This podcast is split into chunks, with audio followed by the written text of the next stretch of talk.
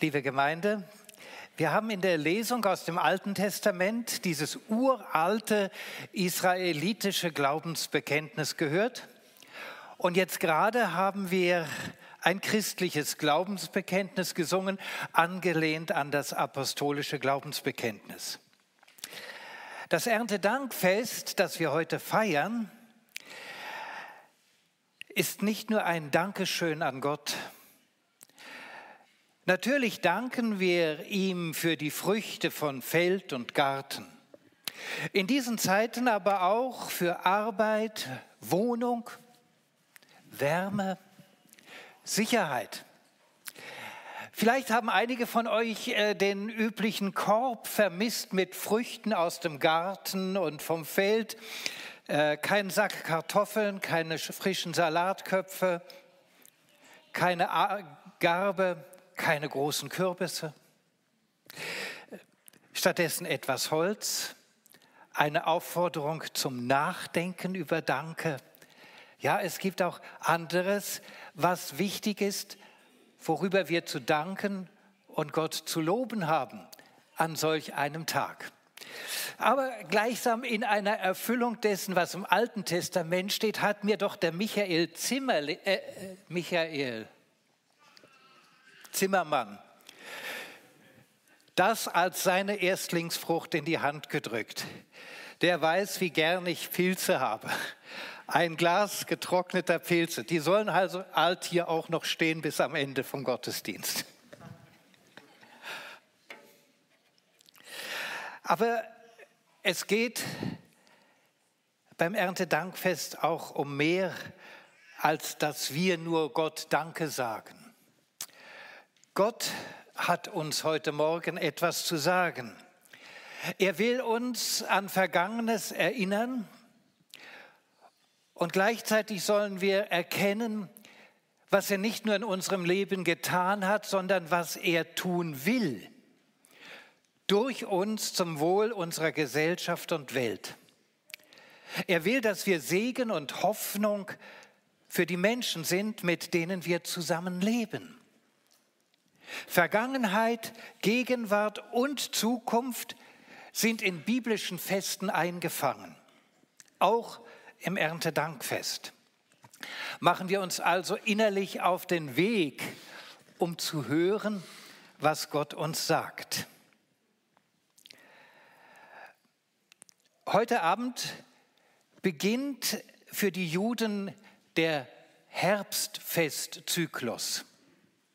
Das erste Fest, eben das heute Abend bei Sonnenuntergang beginnt, ist das Neujahrsfest. Eigentlich ist Neujahrsfest keine korrekte Übersetzung. Rosh Hashanah heißt der Gipfel. Der Gipfel des Jahres. Es ist die Mitte des Jahres. Für die Juden hat 14 Tage vor Ostern das Jahr angefangen und jetzt ist genau die Mitte. Der Gipfel des Jahres. Zehn Tage später, jetzt von heute abgerechnet, ist Yom Kippur, der große Versöhnungstag. Und am Abend des 9. Oktober beginnt das Laubhüttenfest, das ein Erntedankfest ist und dauert acht Tage. Das Laubhüttenfest, also am Ende der Erntezeit, wenn die Felder abgeerntet sind, die letzten Weintrauben gelesen am ersten Tag des Laubhüttenfestes wird in der Synagoge der Text gelesen, den wir eben gerade aus dem Alten Testament gehört haben. Ein Korb mit Früchten als Opfergabe und ein gesprochenes Glaubensbekenntnis. Ein umherirrender, dem Verhungern nahe Aramäer war mein Vater. Bezugnahme auf Abraham, Isaak und Jakob. Er zog nach Ägypten als kleines Häuflein, wurde zu einem großen Volk. Unterdrückung, Sklaverei, Erlösung von Gott, Zug durch die Wüste und jetzt im gelobten Land. Und der fromme Jude bekennt, und Gott hat sein Versprechen eingeführt, erfüllt. Die Ereignisse der Geschichte Israels werden benannt und dann Gott hat erfüllt Ich lebe im Land Israel, ich lebe von den Früchten des Landes und zwar allein durch Gottes Gnade. Unsere christlichen Glaubensbekenntnisse haben einen etwas anderen Charakter. Sie sind weitgehend dogmatische, lehrmäßige Aussagen über Gott, den Vater, den Sohn, den Heiligen Geist und noch so ein paar kleine Anhängsel. Das alte israelitische Glaubensbekenntnis lehrt uns auch auf unsere eigene Vergangenheit zu schauen. Woher kommen wir? Was hat uns geprägt? An positiven, schönen Erfahrungen, aber ebenso an leidvollen. Welche Menschen sind da mit uns auf unserem Lebensweg gewesen? Was ist unsere Geschichte? Nun, ich, ich bin ein eingebürgerter Schweizer. Was hat mich wohl vor etlichen Jahrzehnten veranlasst, den Schweizer Pass zu beantragen? Weil ich hier lebe in diesem Land? Durchaus. Meine Frau selbstverständlich. Aber auch, weil ich in diesem Land etwas an Annahme erfahren habe, das mir so bewusst vorher noch nicht begegnet ist, abgesehen von der Annahme durch meine Eltern. Woher komme ich? Meine Mutter stammte aus dem nordöstlichsten Teil des damaligen Deutschen Reiches, heute ist das Polen. Und ich war älter als 40 Jahre, als ich ihr Heimatdorf zum ersten Mal besuchen konnte. War verschlossen hinter einem eisernen Vorhang. Mein Vater ist Berliner. Da trafen zwei Kulturen aufeinander, Großstadt und Land. Das ist auch heute noch manchmal schwierig. Beide waren fromm in einer Freikirche verwurzelt. Auch das hat mich geprägt. Verschiedene Pastoren hatten Einfluss genommen auf meine Spiritualität. Und Professoren haben mich in ihrem Unterricht herausgefordert. Ich habe auch Ausgrenzung und Zurückweisung erfahren. Zum Beispiel hatte ich gerade meine Doktorarbeit abgeschlossen, sämtliche Prüfungen waren erledigt, ich wartete nur noch auf die Urkunde. Just zu diesem Zeitpunkt wurde eine Professorenstelle frei an dem Seminar, von dem ich immer geträumt hatte. Ich dachte, Gott, du bist in deinem Timing einfach wunderbar. Ich habe mich beworben und habe eine Absage erhalten. Begründung ganz simpel, Sie sind zu diesem Zeitpunkt Pfarrer einer evangelisch reformierten Kirche und nicht Baptistenprediger.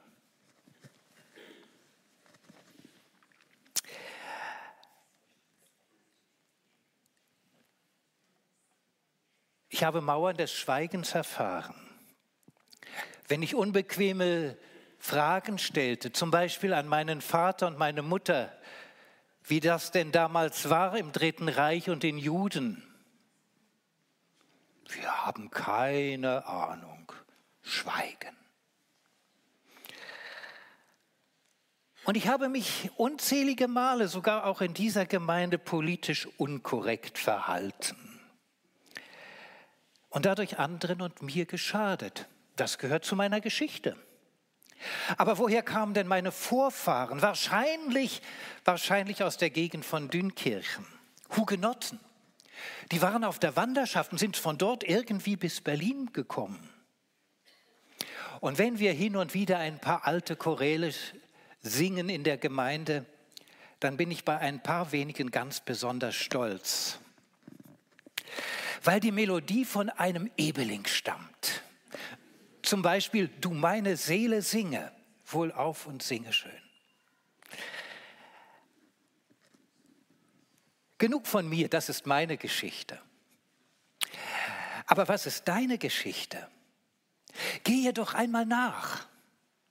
Was entdeckst du da? Was kommt da an Erinnerungen hoch? Und ein gleiches gilt übrigens auch für unsere Gemeinde. Woher kommen wir? Wir, die Kirche im Rebgarten. Was hat man früher mit, äh, mit Krishona assoziiert? Und wird man so etwas auch irgendwann einmal mit Viva-Kirche tun? Unsere Kirche hat ein reformatorisches Erbe. Das hat uns auch geprägt. Aber es gehört auch das Erbe von 1500 Jahren dazu, die vor der Reformation bereits Kirche waren.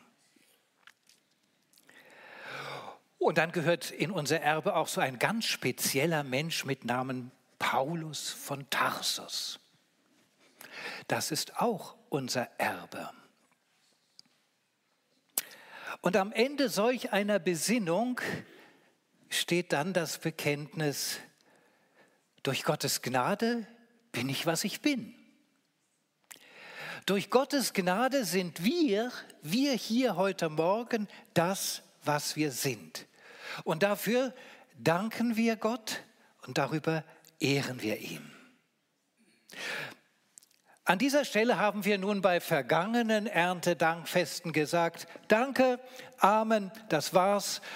Die Gaben da, die werden noch an die Bedürftigen in der Gemeinde verteilt. Ah, tschüss, bis zum nächsten Jahr. Das war's vielleicht bei uns so. Nicht so bei den Israeliten und beim Laubhüttenfest, das geht nämlich noch eine ganze Woche weiter. Der letzte Tag des Laubhüttenfestes heißt Simchat Torah, Freude am Gesetz. Ich würde viel lieber sagen Freude an Gottes Wort. Das ist ein Aspekt des Erntedankfestes, des Laubhüttenfestes, Freude an Gottes Wort. Ein zweiter Aspekt ist der der Ernte. Nein, nicht der Ernte. Der zweite Aspekt ist der, dass nach der Ernte in Israel die Regenzeit beginnt oder beginnen sollte. Und für die neue Aussaat braucht es Wasser auf das durstige Land. Darum ist das Laubhüttenfest auch ein Gebet um Wasser, um Regen. Und beide Aspekte werden dann in einem dritten zusammengefasst. Die Ankunft des Messias und seines Reiches wird erwartet, wenn möglich, am Laubhüttenfest. Da wird sich dann beim Messias das Wort Gottes endgültig erfüllen und das Land wird blühen. Und das wurde am Ende des Laubhüttenfestes mit einem besonderen Ritus gefeiert. Ein Priester ging mit einem goldenen Krug zum Teich Siloa. Hier unten. Der Teich Siloa wurde und wird auch heute noch vom Gichonbach gespeist, der unterirdisch seit Hiskias Zeiten unter dem Berg durchfließt und hier landet. Also frisches, kühles Quellwasser. Der Priester schöpft in einer goldenen Kanne das Wasser hier und zieht dann durch die Stadt, hier durch das Tor und durch die Stadt hinauf zum Tempel, durch den Eingang hier unten bis vor den Altar. Und dort wird das Wasser unter der Lesung von Bibelversen in silberne Schalen gegossen. Die Distanz vom Teich Siloa bis vor die Tempeltore, bis in den Tempel hinein, entspricht ungefähr der Distanz, die wir hier zu laufen haben von unserer Badi bis hierher. Nur damit ihr noch eine räumliche Vorstellung habt. Nun, an einem solchen Festtag passiert Ungeheuerliches. Da ruft jemand mit lauter Stimme in die heilige, andächtige Stille hinein, wen dürstet, der komme zu mir und trinke. Wer an mich glaubt, aus dessen Leib werden gemäß der Schrift lebendige Ströme des Wassers fließen. Das war Jesus, der das auf dem Tempel Platz ausgerufen hat. Und damit hat Jesus öffentlich proklamiert, dass er der Messias ist und mit ihm jetzt die Heilszeit begonnen hat. Deswegen ist dieser Ruf, wenn jemand dürstet, der komme zu mir, ein Ruf in die Nachfolge.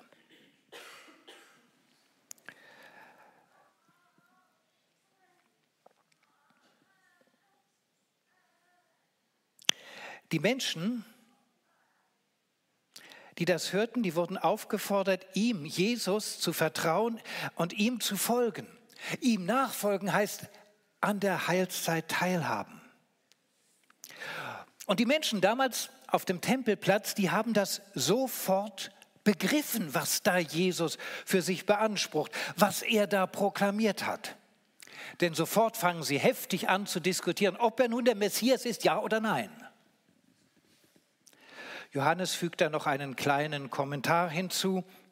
Mit dem Wasser sei der Heilige Geist gemeint, der noch nicht ausgegossen war. Erntedank weist also auch nach vorn auf eine neue Aussaat hin, aber auch auf eine Zeit, die nicht schon ein paar Tagen beginnt, sondern die noch im Kommen ist. So gesehen ist Erntedank auch immer ein bleibender Ruf in die Nachfolge Jesu. Das gilt auch, denke ich, für unsere Erntedankfeiern. Und deshalb müssen wir uns das Jesuswort noch etwas genauer zu Gemüte führen und es auf uns beziehen.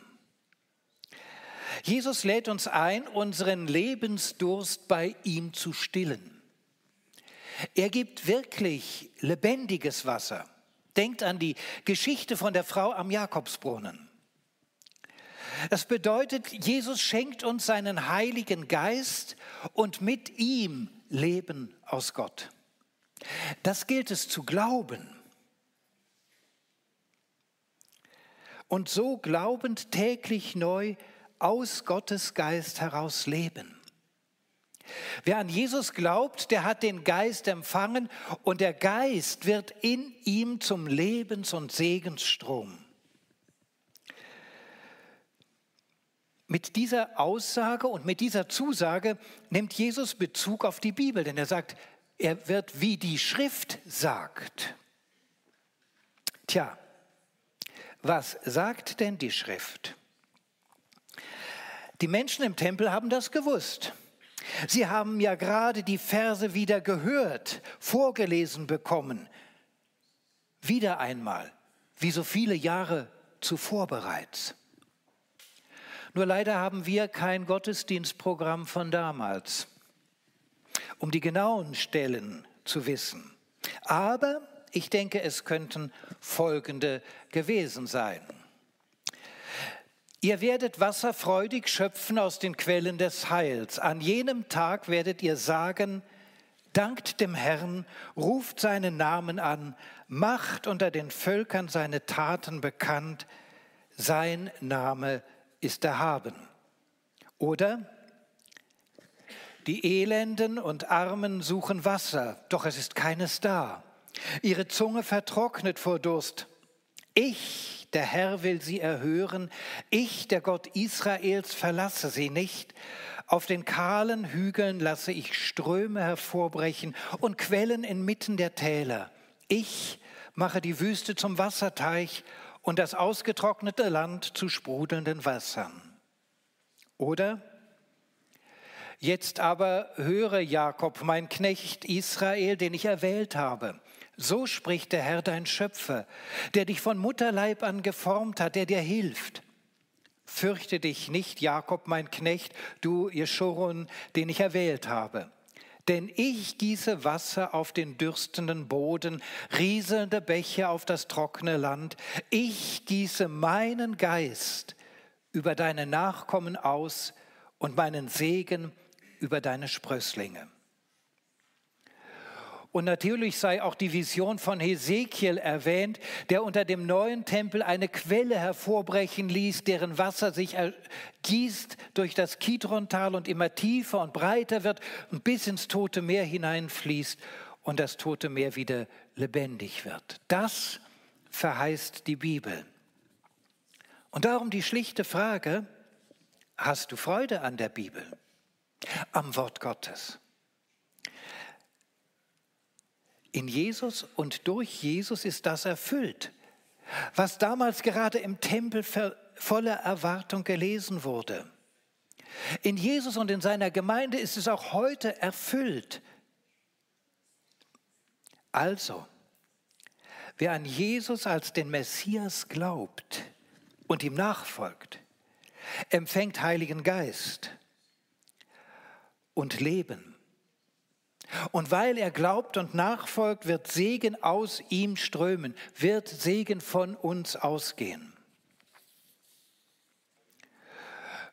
Zu solch einer schönen Aussage gehört nun aber auch unbedingt ein Aber. Aber ich sehe gar keine Ströme, die fließen, nicht mal ein Rinnsal. Wo sind die verheißenen Ströme? Ich sehe keine überwältigenden Wunder und Zeichen in unserer Gemeinde geschehen. Und so weiter. Das ist ein Ausdruck des Unglaubens und es ist nicht Nachfolge Jesu. Es geht gar nicht darum, was du siehst, sondern es geht darum, was du glaubst. Wenn du am Oberalppass stehst und dort das kleine Bächlein siehst, dann siehst du auch nicht den gewaltigen Strom in Rotterdam zu dem dieses Rinnsal geworden ist. Und wenn du dort oben am Oberalppass stehst und diesen winzig kleinen Bach Vorderrhein siehst, siehst du auch nicht die riesigen Schiffe, die Hunderte von Containern tragen.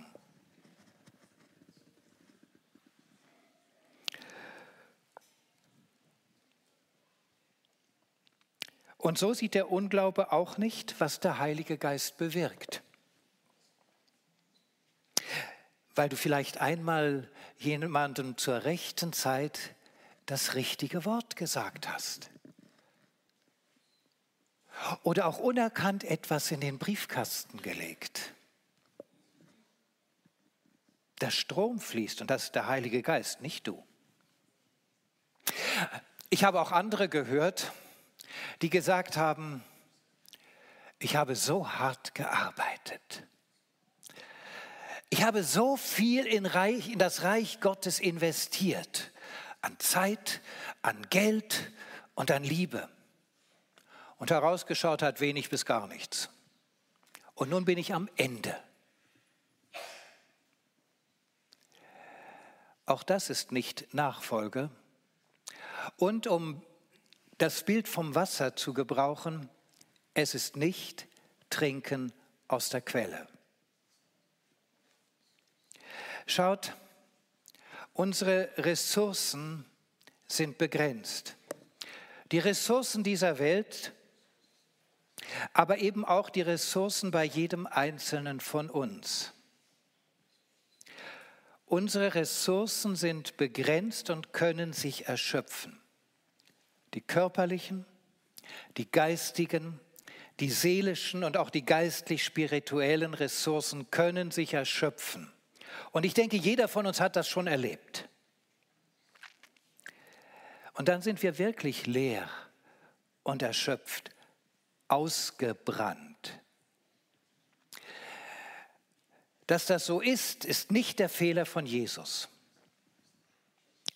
Es liegt nicht bei Jesus, der Fehler liegt bei uns. Wir haben aus unseren Ressourcen geschöpft, ohne mit la source, der Quelle, verbunden zu sein. Die Quelle ist unerschöpflich, jene Quelle von Gottes Geist. Jesus nachfolgen bedeutet an die Quelle angeschlossen zu sein, sodass sich unsere Ressourcen immer wieder neu auffüllen können. Und dann fließt der Strom. Unsere Aufgabe ist es, mit der Quelle verbunden zu sein. Diese Verbundenheit mit der Quelle ist Nachfolge. Und hat selbstverständlich dann auch Konsequenzen auf die Art und Weise, wie wir unser Leben gestalten, wie wir mit unseren Mitmenschen umgehen. Dazu müssen wir mit viel Liebe die Bibel lesen, dann wissen wir Bescheid. So also sieht der Ausblick vom Erntedankfest aus. So sieht unsere Berufung aus. Segen und Lebensströme gehen von uns aus in die ganze Welt. Sowohl als einzelnen Nachfolgern von Jesus als auch von seiner Gemeinde. Kehren wir also an den Anfang zurück. Gott hat uns heute Morgen etwas zu sagen. Gott will, dass wir uns an Vergangenes erinnern und an das, was er in der Vergangenheit an uns und mit uns getan hat. Und er will, dass wir gleichzeitig erkennen, was er durch uns tun will, zum Wohl unserer Gesellschaft und der Welt. Er will, dass wir Segen und Hoffnung für die Menschen sind, mit denen wir zusammenleben. Das bedeutet, dass wir der Treue Gottes vertrauen, dass wir Jesus nachfolgen und mit der unerschöpflichen Quelle des Lebens und der Liebe Gottes verbunden sind. Zum Segen und zur Hoffnung für die Welt.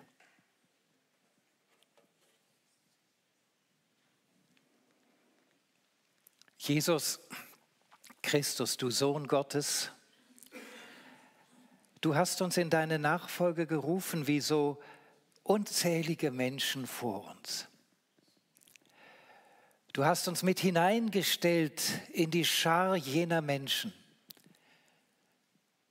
die heute als unsichtbare Zeugen in deiner Herrlichkeit mit gegenwärtig sind. Du hast uns ganz bewusst in diese Zeit, in diese Welt, in diese Stadt gestellt